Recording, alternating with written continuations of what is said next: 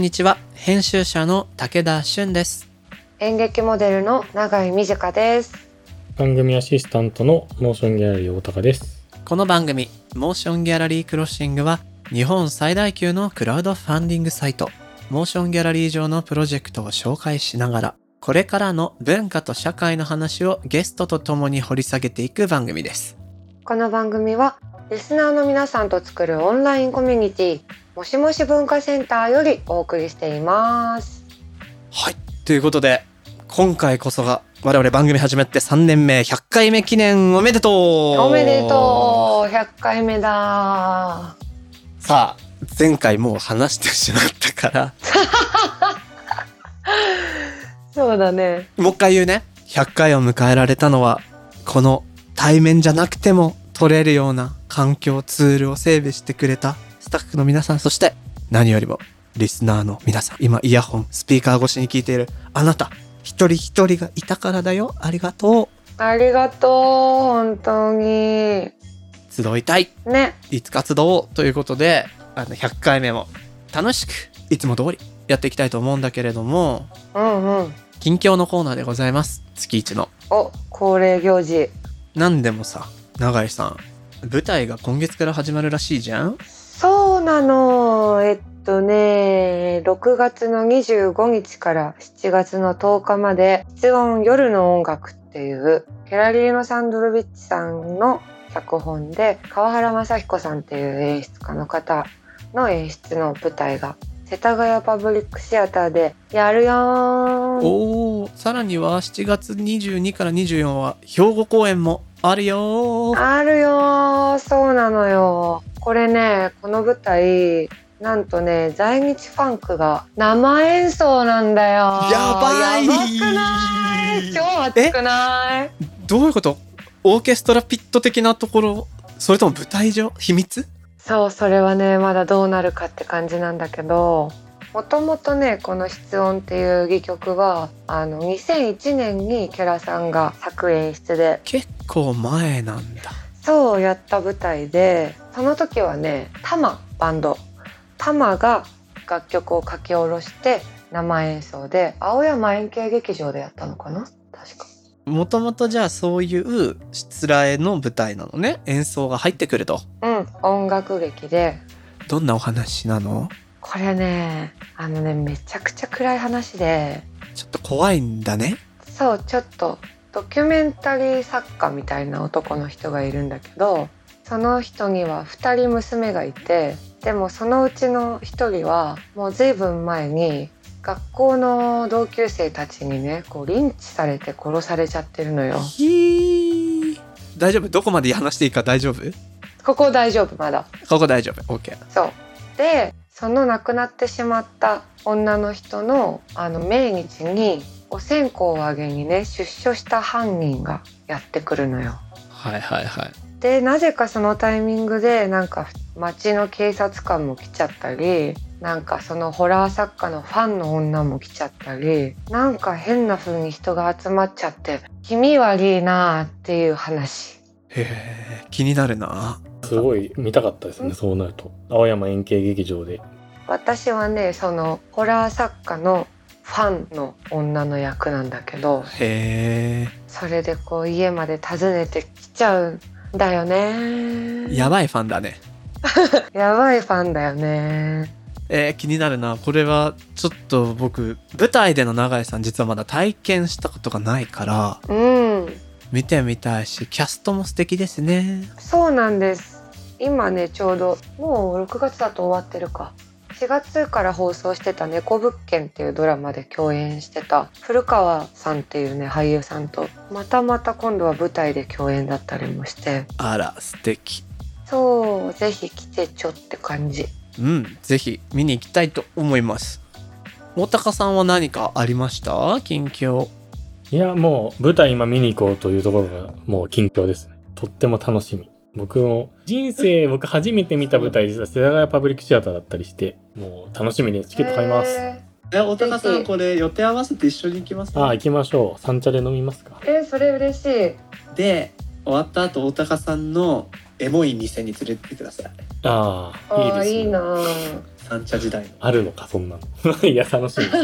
ここで かつて好きだった子とご飯を食べたとかそういうそういうエモいエピソード付きで案内してください今から創作しとくんで、楽しみにしておいてください。ちょっとその会話通話つないでお店から私にオッケーでも出番終わった後でヘロヘロかもしれないけどねそうね武田さんは？僕もね舞台つながりでね近況あるよ。おなんだろドン第66回岸田国夫戯曲賞受賞作品のうちの一つが僕も制作戯曲の編集として過去に携わったりしている「毎面範中遊泳」という劇団の山本卓くんが「バナナの花は食べられる」という作品で岸田賞を受賞しました。う素晴らしい。素敵そして授賞式にお招きいただきましていいなぁ久々にああいう晴れの場行ったんだけどさ、なんて言うんやろ、賞って何のためにあるって思うんだけど、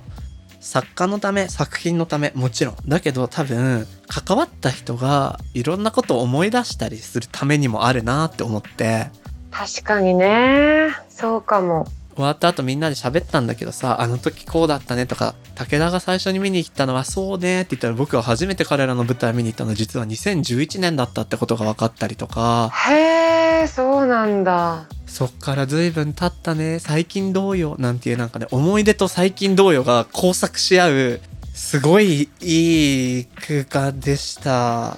やっぱそうやってねみんなで再集合できるのって本当に素敵だよねだからそのためにもショーってね、あるし、すぐるくんはそういう場所に連れてってくれたんだなと思うとね、ちょっと涙が出ちゃいました。多分どっかで再演したりもするかもだし、まあ受賞作品として今戯曲が白水社から発売されてるので、すぐるくんはね、あの戯曲を文学作品として考えてるから、素敵だ読んで楽しい、面白いものだと思います。僕もこれから読むんだけど、ぜひみんなもチェックしてみてください。ということで、もはや人の近況を話してしまいましたが、感動的だったんだ。いやーやばいだろうなあんなのやばかった。みんなでね、写真撮ったんだけど、僕も一緒に撮ってもらって。うんうんそれ撮った後、次劇団員だけでってなって、はあそのね、並びがね、もうね、何人もいなくなっちゃったんだよ。いろんなことがあって。そうかでもうこんだけになっちゃったっていうのと、こんだけ残ってきたんだみたいなのを見てたらもうそこでポロポロポロポロ。それは泣いちゃうな絶対に横で高倉が武田泣いてるよって他の人に 言うっていう。いやーすごいなああいうの見るとメンバーっていいなって思ったね。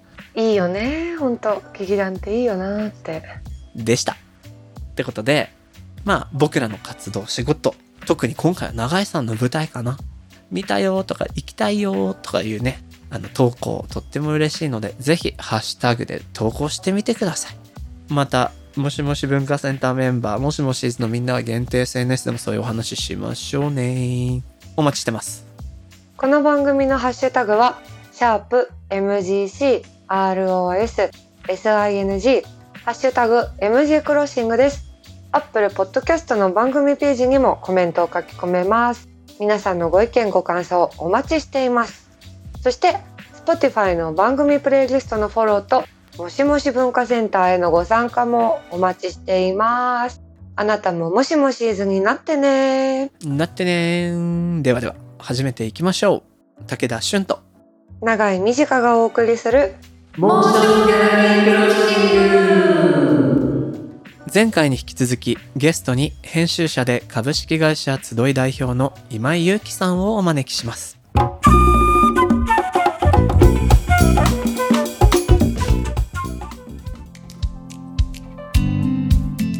ざーっと振り返ってもらったけどだからこう言ってしまえばさ最初にその柳下さんと二人でなんかポッドキャストやってみようよ。仕事になんないかもしんないけどよくね？それをやったのが大きいし、しかもそれを5年やったわけじゃない？なんかさっき惰性でって言ってたけど、惰性で5年やり続けるのって非常に強いなと思って。多分このモーションギャラリーのね、クロッシングもそうだと思うんですけど、これ第三者がいるのがすごく大事ですね。ほうほうほ多分、武田くんと永井さんだけだったら続いてないんじゃないかっていう。確かになんか第三者がいて、強い時弱い時あると思うけど、そのちゃんと圧をかけてくれるから、ちょっと今月合わなかったか、じゃあいっかってならないようにね。そうそうそうそうそうそうそうそう。だからそれはとてもありがたいことです。僕らもスタッフがいるので。あだからちゃんとプロジェクトにして進めていく気概とか、あの、ビジョンがないと、やっぱ5年も続けられないよね、とこもあると思うんだけども、でも今、今井くんが振り返ってくれたように、5年前に始めたところから、そしてブルータスのっていう流れって、本当にこう、ポッドキャスターたちが増えていった、あの、この数年の流れとまさにリンクしてライドしてる感じがあるんだけど、さっきからちょいちょい出ている、その、ポッドキャストっていう既存のものと、コミケっていう既存のもの。コミケというより、まあ、即売会的なイベントって言えばいいかしらね。その掛け合わせで作ったポッドキャストウィークエンド。永井さん、これ気になりません？どんなイベントだったのか。気になる。コミケだって言われるとなんか、ねやっぱ壁際に立ってるポッドキャスターが一番人気あるんですか？壁沢的な？そう。あ、でもね、それに近い概念はあったんですよね。へえ。そもそも気になるのが、ポッドキャスターってまあ人によっては顔を伏せてる人もいるし、まあ出してる人ももちろんいますけど、基本的には声だけで届けられるから、ポッドキャストやっている人たちじゃん。うんうん。映像が良きゃ YouTuber だったわけでしょ、きっと。その人たちをさ、リアルの空間に引っ張ってって、さあ、集おうぜっていうのって、どんな感じの雰囲気になるのっていうのが気になったんだけど、どんなイベントだったんでしょうポッドキャストウィークエンドは、会場としては下北沢ボーナストラックっていうですね、下北沢のかつて線路だった場所の上に作られた新しい商店街みたいな場所です。で、なんかすごい気持ちのいい場所で、そうそう、それこそ立ち上げ段階に僕も携わらせていただいてましたけど、うんうん、それここが会場だと。そう。で、なんで、なんかマルシェっぽいですね、雰囲気としては。マルシェ？へえ。そう、まあ、まさにマルシェっぽいっていうのもあってですね、例えばどんな人たちが出たかっていうと、農業系ポッドキャスターっているんですよ。うーん。ああ。農家の方？そう。これはね、どういうことかっていうと、まず、なんかある統計では、日本人で一番ラジオを聞いている職業というのは、まあこれ10年ぐらい前の統計なんだけど、これはトラックドライバーなんですね。いや、そうなんだよね。もうこれは、ラジオのパーソナリティやった身としてもよくわかる。ほんとね、夜メッセージくれんのドライバーさんで、ちょっと待って、メッセージ今打ってるけど、お前運転してない？みたいな気にもなってくるぐらい、ドライバー率は高い。そうでしょうね。で、2番が農家なんです。へえ。それはね、マジで盲点。そういう、まあ、統計もある中で、ポッドキャストを始める農家っていうのがめちゃくちゃたくさんあるんですよ。日本中にあって、その、例えばうちはリンゴ農家ですっていう長野の人がいたりとか、あの、米作ってますって秋田の人もいたり、農業とサブカルを組み合わせて語りますみたいな人が北海道にいたりとか、面白。彼らは例えば結構連帯してるんですよ。その農家のポッドキャストが多分一番連帯してんじゃないかな。横のつながりが強くて。例えば年末になるとね、みんな集まってね、そのズーム経由で生配信するんですけど、その僕ね、冒頭の挨拶が大好きで、その仕切ってるつるちゃんっていう、まあ、福岡の農家の方が、あの、皆さん消防団の集まりなどあり、お忙しい中、本当にありがとうございます。ローカルネタなんだね。あるあるなんだね。すごい。何それ。っていう中で始まるんですけど、で、そうせっかくオープンエアで気持ちいい場所でイベントをやるので、農業系の人集まってマルシェを本当にやってほしいなと思って、実際に集まってもらって、合計どれぐらいかな ?9 農家ぐらいが協力してくれて、ほう。農系ポッドキャスト協同組合という名義で出てもらったんです。すごい、ギルドだ。そうです。これは略称農協になるんですけど。トンチが。食うてんな。で、その人たちが入り口にいてくれて、1日限りの八百屋。マジマルシェじゃん。そう。で、やっぱね、面白いのは、みんな喋りが立つんですよ。だから、この野菜はどう美味しいとか、どう調理するといいとかも含めてですね、まあ、ほんと飛ぶように売れていくというか、産直の喋りがうまい農家さん？すごい。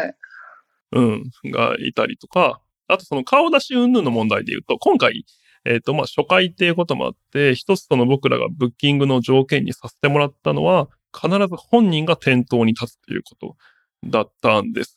自動的にその芸能人の方とかっていうのはほぼちょっと出てもらえないなって思う前提で始めたんですけど、うん立つけど顔出ししたくないって方ももちろんいらっしゃって、そうだよね。で、その人とかは、あの、写真 NG ですっていうのを、まあ、事前に強く告知してですね、あの、あんまり現場ではトラブルが起きないように気をつけたりとか、みたいなことはしましたね。へえ。なるほどなここで急に振るんですけど、大高さん、大高さん現地行ったんですよね。あ、行きました。まずなんで、モーションゲークロッシングが出てないんだろうっていうのがまずパッと思い浮かんで。これ冗談として、ままずそもそもジャンルがこんだけやっぱポッドキャストでも多種多様なんだっていうのがあって、さっきのあの、まあ、階段もあれば、人文学的なものもあれば、農業組合で本当にまあ売ってるわけですよね、お野菜を。で、また、なんか食べさせてくれたんですけど、美味しいんですよ、いちごとかがめちゃくちゃ。だから、なんか、ポッドキャストって、まあ、一言で言っても、パッとこうね、それこそ、あの、思い浮かぶ印象は人それぞれだと思うんですけど、一堂に会されると、やっぱ、すごい、なんていうんですかね、雑誌というか、本当にいろんな文化をいろんな人たちが発信してるんだなっていう、ちょっとこう、相場な感というか、なんかそれがこう可視化されたのはちょっと自分としても初めての体験だったので、めちゃくちゃ面白かったですね。あと、ボーナストラックのファンというかな、に来ている人たちが多いの、もう結構いるのかなと思ったら、全然そうでもなくて、こんな場所あったんだねって言って、あの、ポッドキャストウィークエンドのうん。バッグを持って帰ってる人たちがすごく多かったね。ほんとこのポッドキャストウィークエンドのために来てる人がすごい多かったのも結構印象的でしたね。めがけてきたんだね。なんかさ、僕、素朴に気になるのが、今井くんになんだけど、ポッドキャストを聞いている人たちは、そのポッドキャスターに会いたいっていう潜在的な需要があったってことなのかな？この成功。なんで、なんか、聞くところによると、ボーナストラックイベント市場でもかなり人数が多かったとかも聞いて、大成功、大盛況だったと聞くんだけど、そうですね。たくさんの人来てくださって、確かにそうだな。会いたいっていう需要があったのかな。なんか感じたのは、まあそう、会いたいはもちろんどうやらあったようですね。あの、ポッドキャストのその盛り上がりはもちろんこのコロナ禍とは分けて語れないことでして、いや、ほんとそうだよね。録音する人も配信する人も聞く人もコロナ禍で家にいるから増えたというのは多分純然たる事実としてあります。うんうんで、つまりこの2年で盛り上がったので、同時にコロナだからみんな会ったことがないんですね。会う機会なんて作れなかったと。そう、配信してる人に会いたいっていうのももちろんあるし、あと、普段まあ同じハッシュタグでそれこそ盛り上がっているリスナーですね、にも会いたいっていうことで、そういう人たちにそのなんだ、ちょうどいい場所を提供できたのかなという気はしています。確かになんかね、僕、もう番組終わってしまったんですけど、この3月までやってたオンザプラネットっていう東京 FM 他で全国放送してたラジオ番組パーソナリティやってて、最初に、おそういうことがあるんだと思ったのは、オンプラ関西会みたいな感じで、リスナーのミートアップを、あの、独自にリスナーたちが立ち上げてて、へえ。先週はラジオネームなんとかさんと一緒に焼き鳥食べましたみたいな。あ、それですごい思ったのが、その音声メディアの一つ特徴的な部分として、我々ポッドキャスターというか、この発信者側の話を聞くはもちろんなんだけど、それを何かよりしろのようにして、一緒に眺めている人たち同士での横のコミュニケーション縦と横が同時に走ってて、うん例えばさ、先週永井さんが言ってたあれだけどさ、みたいなこととかが起こりうるわけで、それが対面でやってみたいっていうののコロナで果たせなかった欲望を編集者としてつっついたってわけね。そうですね。なんかさ昔「オールナイトニッポン」やってた時に早稲田の学園祭に呼んでもらったことがあったの。その早稲田の放送サークルみたいなところがそこで公開収録をみたいな言ったらさそこはそのリスナーたちがさ集まってくれてなんかみんな出会うわけじゃない。うんうん。でさなんかそれってすごい私にとってなんか居やすい場所なはずじゃん。だってみんなラジオ聞いてくれてていや、ある種ホームだよね。そう聞きに来てくれてるんだからなのになんか私だけすっごい疎外感感じちゃって マジで勝手になんだけどなんかえーなんかみんななんかラジオネームとかあっていいなみたいな。なんか楽しそうだな。僕らラジオネームないもんな、自分の番組で。そう。だからなんかもし例えばこの番組もさなんかみんなで会うみたいなことが起きた時にマジで私その場に馴染める気がしないんだけど。なんかわかる気がして、あらかじめ繋がってる横の繋がりがリアルで加速するから、そう。もう、なんなら最初いればいいぐらいの話かもしれないし。うん すごいなんか勝手に想像してなんか私にできるんだろうかっていうかなんかこう会えるのかなとかってでもポッドキャストウィークエンドもやっぱそういう横のリスナー同士での交わりって結構体感した？そそうですね。あのーやっぱり行く前から行く宣言みたいなのをしてくれる人がいて、会場で会える人会いましょうみたいな感じがすごいあったりとか、あと、会場でやっぱりその、向こうも言ってくれるんですよね、僕らに対して。聞いてますとか。でね、あ、なんか面白いなと思ったのは、なんだろう、普通、まあ、フェスとか、音楽のフェスとか行ったら、こう、顔バレすること、それこそ永井さんとかもしかしたらあるかもしれないと思うんですけど、あの、永井さんですよね、お声掛けされること。あの、ポッドキャストウィークエンドの場合はですね、それが声バレになってるって言った人がいて、ああ、なるほどね。そっかそっか。顔明かしてない人でも、誰かと話してる声聞いて、あ、その、つまりお客さんで来てくれたポッドキャスターってもたくさんいたので、で、その人たちの中でこう雑談してるのを聞いて、あれもしかして〇〇さんですか？みたいな、面白いな。合ってるのに声バレない？普段声でしか関わってないから、そういうある種の逆転現象みたいなのが起こっていくのが対面イベント？音声コンテンツの対面イベントならではの謎のねじれ現象だね。面白い。なるほど、面白い。なんて話をしてたらですね、えー、大体前半戦終了の時間が近づいてきたので、一旦ここで区切りたいなと思います。次回も引き続き音声コンテンツの未来について、編集者で株式会社集い代表の今井祐樹さんにお話伺っていきたいなというふうに思います。この特集、配信されているのは、そう、皆さんが今聞いていただいている6月なんですが、今井くん何かお知らせしたいことありますか？まあ、特別何かっていうのはまだないんですけども、ポッドキャストウィークエンドは、えーまた今年の秋にもやりたいなと思っています。で、その情報はですね、まあ、ツイッターにポッドキャストウィークエンドのツイッターアカウントがあるのと、あと、ポッドキャストウィークエンドポッドキャストというポッドキャスト番組があるん うちの候補やってくれてる女性2人組が、えー毎回ほのぼのと、えー進捗報告をしてますので、あの、それぜひよかったら聞いてほしいなと思います。今井さんの詳しい今後の活動は SNS やホームページなどをチェックしてみてください。ひとまず、今井くんありがとうございました。ありがとうございました。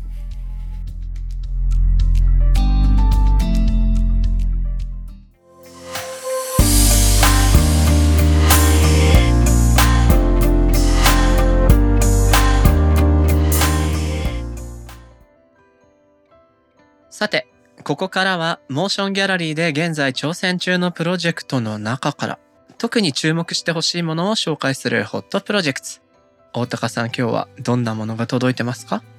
はい。お二人は気に入って買っているお皿や器の窯元だったりお店だったりとかってありますか？ちょうどゴールデンウィークにマスコの陶磁器がの市が3年ぶりに開催されたというニュースもありましたがそうだよね。益子の陶器市結構周りで行ってて行きたかったなと思いながらみんなのストーリーズとか見てたんですけど、うんうん。僕はね、器好きなんですけど、なんかいろいろこうなんか、なんていうの、ここの川本さんとか、この作家さんのがっていうところまでまだ達してなくて、これからいろいろリサーチしながらちょっとずつ好きなもの買っていきたいなっていう状態。永井さんは？私武田さんよりさらに前にいるかも。器ってなんか面白いっぽいなーっていうのに 最近やっと気づいてマジで今までずっとあの20年前のミスドの付録とかのお皿まだ使ってるような人間なんだけど壊れなかったら使えるからね。というわけで興味津々な我々という状態ですね。じゃあそんな2人に届けする今回は器をテーマとした複合施設その名もトイビルを日本橋横山町に作るプロジェクトになります。ほうほう。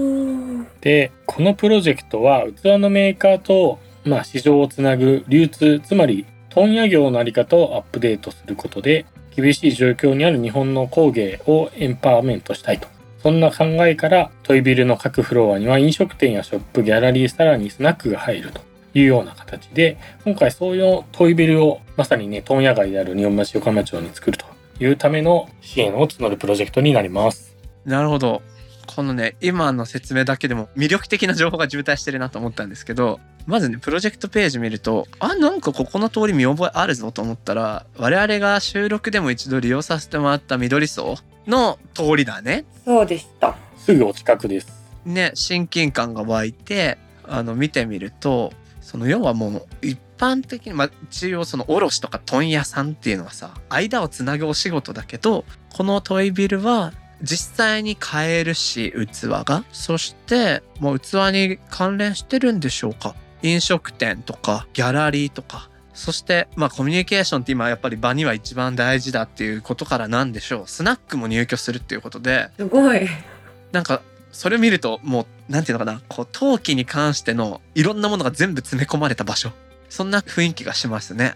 なんかこういうさ、やっぱ陶器とかってさ、なんかちょっと気になるなって思ってもなんかどこにあるのかわかんないじゃない。そう。細かいなんていうのかな素敵なセレクトショップっていうものはなんか点在してる気がしてどこに行っていいのかもわかんないし。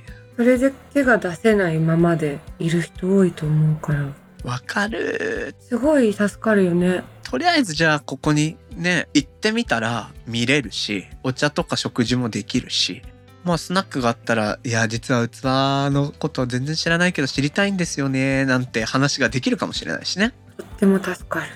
いいなぁ。なんかリターンも面白いねね。器のサブスクとかクラフトツアー体験金継ぎワークショップいいな金継ぎやってみたい。僕ね一個ねこれもう金継ぎするようなものじゃないんだけどうん。ニューヨークで買ったお気に入りの大量生産品なんだけどやっぱ現地でお土産で買ったら特別になるじゃん？そうだね。でメジャーリーガーがプリントされてるマグカップこの間割れたんですよあら。でこれは金継ぎしたいなと思ってマグカップ金継ぎしていいのかよくわかんないんだけどちょっとそういうこともできるならいいなえ、私もミスドのお皿一回割ろうかな。金継ぎするために割るの？想像のための破壊？まず壊すとことから始めないといけないまためちゃくちゃなこと言っちゃったよ。破壊と想像。ミスドのお皿金継ぎしたいって持ってくのなかなかパンクでかっこいいよねいや、多分あんまりないよね。あれ金継ぎする人。多分金継ぎの方が高そうですもんね。確かにでもまあそこで新しいね器とかも見れるしうん。すごく行ってみたくなってきましたねそんなですね、このプロジェクトの発起人で、株式会社カルチャージェネレーションジャパンの堀田拓也さんからリスナーの皆さんに向けてメッセージが届いているのでご紹介します。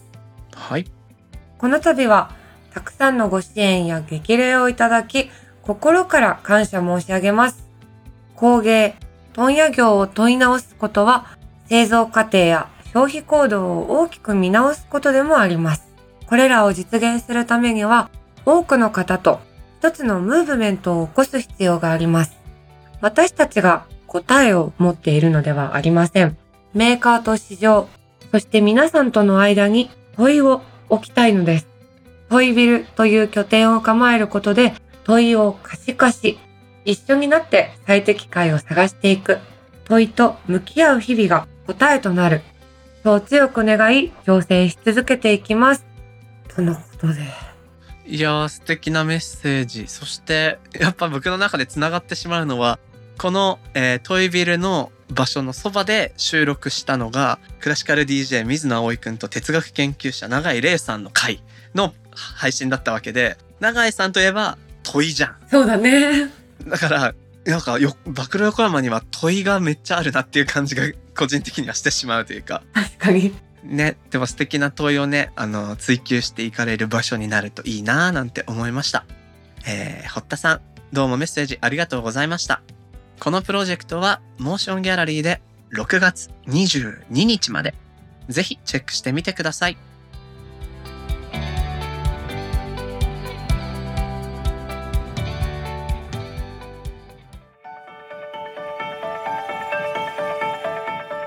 モーションギャラリークロッシングエンディングのお時間となりました。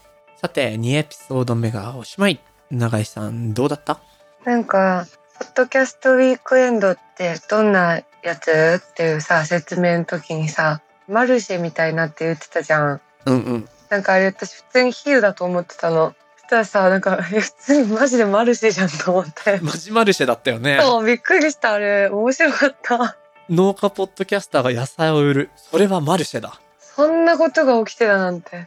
ポッドキャストとマルシェを組み合わせたら、マルシェだったっていうことだよね。そうそうそう。びっくりした。えーでも僕もなんか意外だったのが、その、ラジオのリスナーで一番多いのが深夜ドライバー。これは意外じゃない。2個目が農家さん農家さんなんだね。なるほどなそしてその農家ポッドキャスターが多くて、さらには略して農協的なポッドキャスター組合を作ってるみたいな話とかは、あれはいいネタだよね。怒涛の展開だった。面白かった。いいよな。うん。楽しい。ほんとね、ぜひね、次回秋は読んでもらえたら行きたいし、自分でも遊びに行ってみたいなって普通に思ったなうん、本当行ってみたい。なんせ、マルシェだからお土産がある。いいね。さて、ところでなんですが、うん。先週のオープニングでもお知らせしたから聞いてくれた人は覚えてるかな？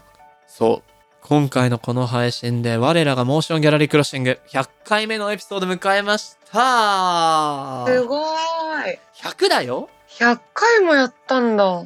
100かける何時間僕たちはおしゃべりしてきたわけですよ。本当だよね。やばくない？収録だいたい5時間ぐらいかけてんじゃん。え、超喋ってんじゃん。500時間僕たち言葉交わしてきたの。そりゃなんか、わかるわけだね。お互いのこと。あ、そろそろ疲れてきてんなとかね。そうそうそうそう。まあそんな我々なんですけれども、来月、この100回を終えたということで、来月分の配信で3年目突入 &100 回突破記念としてお送りしたいなと。いいね。